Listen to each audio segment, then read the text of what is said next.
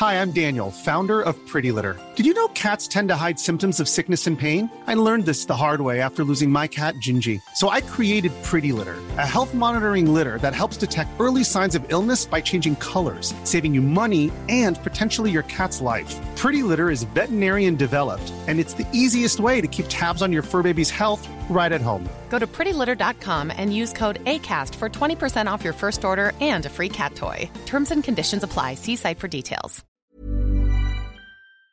BetMGM is pitching baseball fans a chance to swing for the fences. Register using code CHAMPION200 and win $200 in free bets when you place a $10 moneyline wager on any Major League Baseball game and either team hits a home run, regardless of your bet's outcome. Enjoy baseball like never before with BetMGM's daily promotions at your fingertips all season long. Download the app or go to BetMGM.com and use code CHAMPION200 to win $200 when you bet 10 bucks on an MLB game and either team hits a home run. Sign up today and find out why nothing beats a win at the King of Sportsbooks. Major League Baseball trademarks used with permission. Visit BetMGM.com for terms and conditions. Must be 21 years of age or older to wager. Virginia only. New customer offer. All promotions are subject to qualification and eligibility requirements. Rewards issued as non withdrawable free bets or site credit. Free bets expire seven days from issuance. Please gamble responsibly. Gambling problem? Call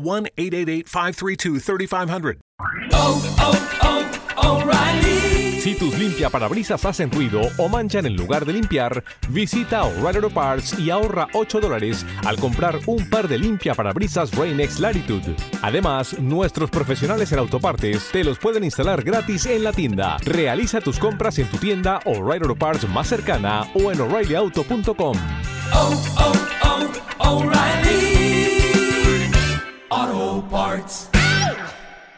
El gigante chino Evergrande se tambalea y amenaza con impagar una deuda de 300.000 millones de dólares.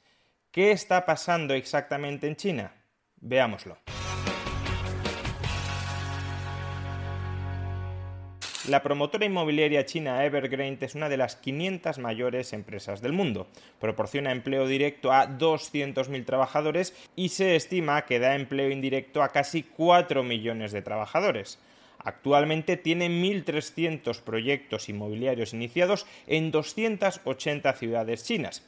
Y por si esta actividad nuclear no fuera suficiente, la compañía se ha ido diversificando en los últimos años para penetrar en sectores tan variopintos como el coche eléctrico, el fútbol o el ocio y el turismo. De hecho, la compañía es propietaria del equipo de fútbol Guangzhou Evergrande y está construyendo ahora mismo el mayor estadio de fútbol del mundo. La empresa también está construyendo una isla artificial dentro de la que ubicar complejos de ocio, centros comerciales, hoteles, etc. Pues bien, parece que el negocio de Evergrande era un negocio pujante, un negocio en expansión. El problema es que era un negocio basado esencialmente en el endeudamiento. 300.000 millones de dólares son los pasivos totales que acumula Evergrande pasivos que la compañía acaba de decir que no sabe si va a poder pagar en los sucesivos meses. Evergrande tiene un serio problema de liquidez, no cuenta con tesorería suficiente como para hacer frente a su deuda y no está encontrando prestamistas que quieran refinanciarle la deuda o inversores que quieran comprar sus activos a largo plazo y a cambio de esas compras obtener la tesorería con la que pagar su deuda. Es decir, Evergrande se enfrenta a una crisis de liquidez dentro del sistema económico chino, una crisis de liquidez que puede tener repercusiones sobre la banca china, porque los bancos chinos son los principales acreedores de Evergrande, no solo los bancos chinos. En los pasivos de Evergrande está metido todo el sistema financiero mundial, pero especialmente, claro, los bancos chinos. Ahora bien, haríamos muy mal en pensar que esta crisis de liquidez de Evergrande es un evento aislado, un evento que no tiene relación con lo que está sucediendo en el resto de la economía china. Y creo que es muy importante entender que esta crisis de liquidez, que esta crisis de deuda incipiente en una de las mayores empresas del mundo, en una de las mayores empresas chinas, está directamente conectada con la trayectoria que ha seguido la economía china durante los últimos 20 años. Primero, hasta el año 2007 la economía china creció fundamentalmente debido a su pujante sector exportador. China tenía y sigue teniendo un sector exportador enormemente competitivo. Y ese sector exportador lo que hacía era vender masivas cantidades de mercancías a Occidente. ¿Y cómo compraba Occidente esas mercancías? En gran medida endeudándose. Recordemos que hasta el año 2007 las economías europeas y también Estados Unidos estaban sumidas en una burbuja de deuda privada. Es decir, los agentes económicos compraban dentro y fuera de sus economías tirando de deuda. En el caso de España, como es bien sabido, nos estábamos endeudando masivamente con Alemania. Y en el caso de Estados Unidos, con quien se estaba endeudando masivamente Estados Unidos hasta el año 2007, era con China. A finales del año 2007 China alcanzó un superávit exterior de más del 10% de su PIB. Es decir, que la diferencia entre lo que China compraba y vendía en el exterior equivalía a más del 10% de su PIB. China, por decirlo sencillamente, exportaba muchísimo más de lo que importaba y gran parte de las exportaciones chinas eran compradas por la economía estadounidense en forma de importaciones. De hecho, el déficit exterior de Estados Unidos a finales del año 2006 era del 6% de su PIB, prácticamente mimetizando ese superávit exterior chino. China vendía a crédito fuera y Estados Unidos y otros países del mundo, pero sobre todo Estados Unidos, compraba endeudándose a China. Pero claro, llegó la crisis financiera del año 2007 que azotó a Occidente y a partir de esa crisis la capacidad de endeudamiento de Occidente se resintió sobremanera. En una crisis de deuda los agentes intentan desapalancarse, intentan liquidar sus activos para pagar sus deudas y rechazan asumir nuevas deudas. Con lo cual, si el motor de crecimiento de China hasta el año 2007 había sido vender a Occidente gracias al endeudamiento de Occidente, gracias a que Occidente se endeudaba para comprar, entre otras muchas cosas, claro, productos chinos, las autoridades chinas entendieron en el año 2007, en el año 2008, que venía un cambio de ciclo muy importante. Occidente ya no iba a comprar más a China endeudándose en términos netos. No es que no comprara a China, pero compraría a China pagando al contado, es decir, importando y exportando a China, no con una gran acumulación de deuda frente a China o frente a otros países, porque Occidente iba a tratar de desapalancarse, de desendeudarse a partir de ese momento. Y por eso las autoridades chinas decidieron cambiar la estrategia de crecimiento del país. En lugar de enfocar la estructura productiva, en lugar de enfocar la actividad económica china hacia la exportación, había que darle muchísimo más peso al gasto interno. China ya no debía producir tanto para vender fuera a crédito, sino vender mucho más dentro del país. Como podemos observar en este gráfico, el superávit exterior de China descendió desde más del 10% del PIB a finales del año 2007 a ser inferior al 1% del PIB en los años 2018 y 2019, es decir, justo antes de la pandemia. En esos 10 años, desde 2008 a 2018 2019, se produce un cambio estructural muy fuerte en China, desde mirar al exterior a empezar a mirar mucho más al interior. Ahora bien, en los años 2005, 2006 o 2007, el PIB chino estaba creciendo a tasas interanuales superiores al 10%. Incluso en el año 2007 se llegó a una tasa de crecimiento interanual del 14%. Con lo cual la cuestión pasaba a ser, ¿cómo vamos a lograr mantener estas aceleradas tasas de crecimiento si el motor en el que descansaban hasta la fecha, que era el endeudamiento privado de Occidente para comprar las mercancías que se exportaban desde China, ¿cómo vamos a conseguir mantener estas altísimas tasas de crecimiento tirando únicamente de la demanda interior? Y la respuesta que dieron las autoridades chinas fue endeudándonos muchísimo más. En el siguiente gráfico podemos observar la evolución de la deuda privada china, de la deuda de familias y empresas chinas, como porcentaje de su PIB. Y tal como podemos ver, entre el año 2000 y el año 2008, la deuda privada china sobre el PIB oscilaba entre el 100-120% del PIB. Desde entonces, y recordemos que en el año 2008 es cuando se produce el cambio de modelo productivo en China, desde mirar al exterior a mirar al interior, desde depender de la demanda exterior a depender de la demanda interior, desde el año 2008 la deuda privada en China se incrementa de manera imparable, hasta el punto de que a finales del año 2020 ascendía al 220% del PIB, es decir, duplicando el porcentaje de deuda sobre PIB que había prevalecido en China entre los años 2000 y 2008, cuando el modelo de crecimiento chino dependía del endeudamiento del resto del mundo. Cuando deja de depender del endeudamiento del resto del mundo, empieza a depender de su propio sobreendeudamiento. Crecer a lomos del sobreendeudamiento es tremendamente peligroso, porque el exceso de deuda tiende a generar burbujas de activos, tiende a generar malas inversiones generalizadas, que en algún momento colapsan y dificultan el repago de la deuda. Si la deuda financia malas inversiones y esas inversiones se vienen abajo, la deuda también se viene abajo y con esa deuda suele venirse abajo el sistema financiero del país, sumiendo a esa economía en una profunda depresión.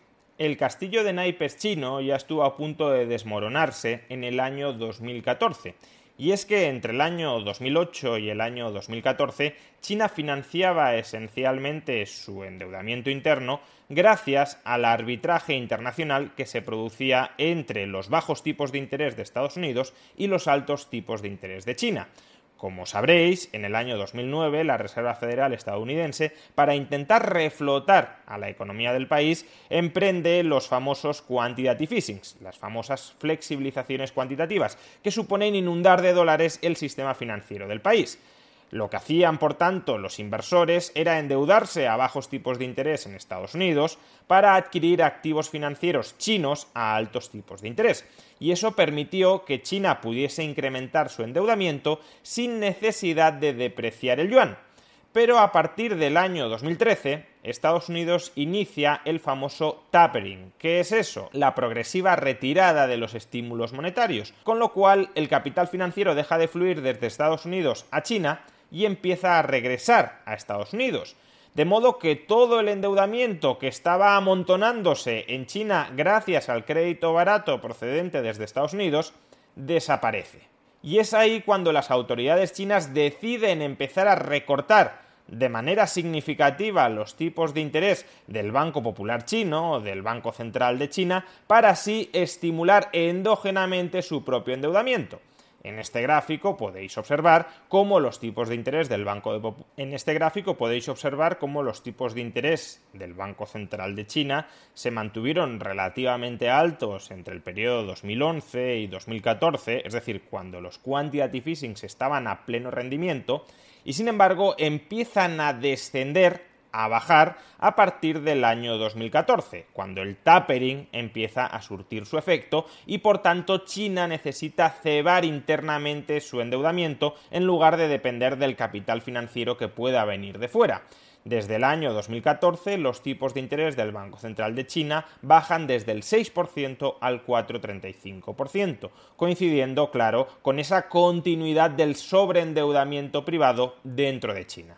Pues bien, el crecimiento desaforado de Evergreen durante los últimos años es solo una de las consecuencias de este ciclo de superendeudamiento interno en China. Las malas inversiones de Evergreen no son más que la consecuencia de esta política monetaria ultra expansiva dentro de China para estimular artificialmente su crecimiento. O dicho de otra manera, Evergreen no es el único pufo serio al que va a tener que enfrentarse la economía china durante los próximos años. Y si hay malas inversiones internas muy significativas, significativas, el sistema financiero chino necesariamente va a sufrir, porque quien ha financiado esencialmente todo esto es la banca china. ¿Significa esto que el sistema financiero chino va a quebrar y que China va a colapsar económicamente? Es altísimamente improbable que eso suceda. ¿Por qué? Porque el gobierno chino sigue teniendo muchas herramientas a su disposición para socializar pérdidas las reservas externas del país, es decir, solo los activos que el Banco Central chino tiene acumulados frente al resto del mundo, ascienden a 3,2 billones de dólares. Estamos hablando de que todos los pasivos de Evergreen son 300.000 millones de dólares, es decir, 10 veces menos que las reservas exteriores de China. China, si lo quisiera, podría echar mano de las mismas y socializar las pérdidas de Evergrande apenas aceptando una depreciación del yuan, porque obviamente si echas mano de las reservas externas, que son reservas que están ahí para defender el valor de tu moneda, tu moneda se tenderá a depreciar. Con todo, que no vayamos a asistir al colapso financiero o económico de China no significa que esto que estamos viviendo no vaya a tener repercusiones. Si el modelo de crecimiento chino basado en la acumulación de deuda privada se detiene, significa ello que China va a experimentar durante los próximos años una ralentización significativa en su crecimiento económico. Significa que la economía china va a dejar de crecer al 7 al 8% y va a crecer a tasas sustancialmente más bajas, incluso a tasas similares a las de otros países occidentales. Pero entonces la pregunta es, ¿puede el Partido Comunista Chino que ha basado su autoridad, su legitimidad frente a la población, en ese hiperdesarrollismo chino, en ese crecimiento económico acelerado, ¿puede el Partido Comunista Chino permitirse un crecimiento económico más ralentizado? Cuando aún hoy la renta per cápita en China es cuatro veces inferior a la de Estados Unidos? Y si no se lo puede permitir, ¿acaso China seguirá huyendo hacia adelante, bajando adicionalmente los tipos de interés del Banco Central chino para conseguir, para intentar conseguir que la población, que las empresas chinas se sigan endeudando, sigan acumulando deuda y sigan efectuando malas inversiones generalizadas que durante algunos años les permitan maquillar las cifras de crecimiento económico del país?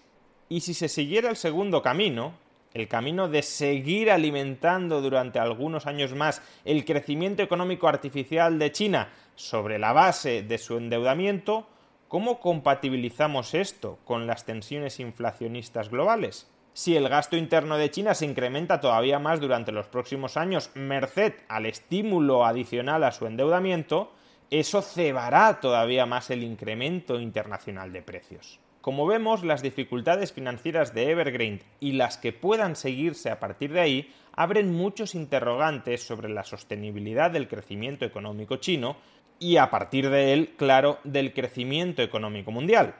Interrogantes cuya resolución dependerá en gran medida de la reacción que tomen las autoridades políticas, tanto en China como en el resto del planeta. Lo que sí parece estar claro es que seremos interpelados por la célebre maldición china de vivir tiempos interesantes.